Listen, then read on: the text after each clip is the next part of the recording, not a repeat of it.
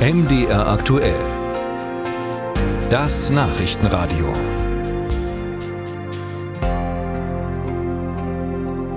Die trockene Sommer haben den Bäumen ganz schön zugesetzt und durch den Klimawandel wird es auch in den kommenden Jahren längere Hitze- und Dürreperioden geben. Damit Bäume im Park oder am Straßenrand dabei nicht zusammenbrechen, durch diese heiße Zeit kommen, gibt es zum Beispiel sogenannte Bewässerungssäcke. Das sind Plastikbeutel, die um den Stamm gelegt werden und langsam Wasser an den Boden abgeben. Es gibt auch Zweifel, ob diese Säcke wirklich was bringen. Lydia Jacobi.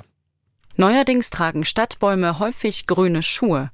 Man sieht sie vor allem an jungen Setzlingen, aber auch an älteren Bäumen, die unter der zunehmenden Hitze leiden. Stefan Flüß stellt mit seinem Team diese Bewässerungssäcke her.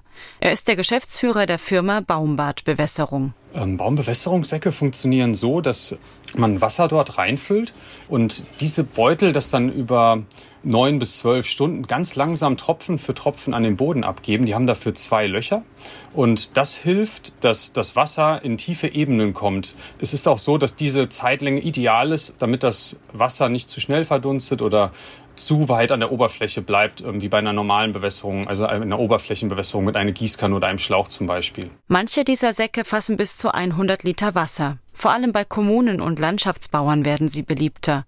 Doch nicht alle sind vom Nutzen überzeugt. So ließ die Berliner Senatsumweltverwaltung im vergangenen Sommer wissen, dass sie die Säcke für Straßenbäume nicht per se sinnvoll finde.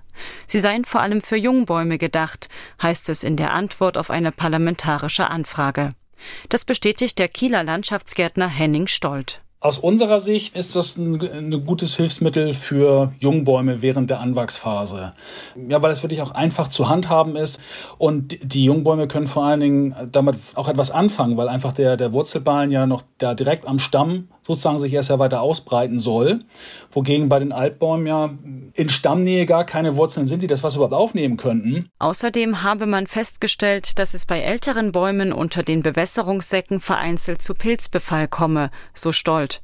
Deshalb sei es wichtig, die Säcke nicht das ganze Jahr über am Baum zu belassen, sagt Klaus Helmrich, Geschäftsführer des Unternehmens Treebuddy, das ebenfalls Bewässerungsbeutel herstellt. Es gibt viele Städte und Gartenbauunternehmen, die sie lieber dran lassen, weil das natürlich weniger Arbeit macht, da muss man sich nicht, sie nicht einsammeln. Aber worüber wir vorhin sprachen, über Pilzbefall, ähm, den Sack freut es natürlich, wenn er mal im Winter über nichts an den Füßen hat.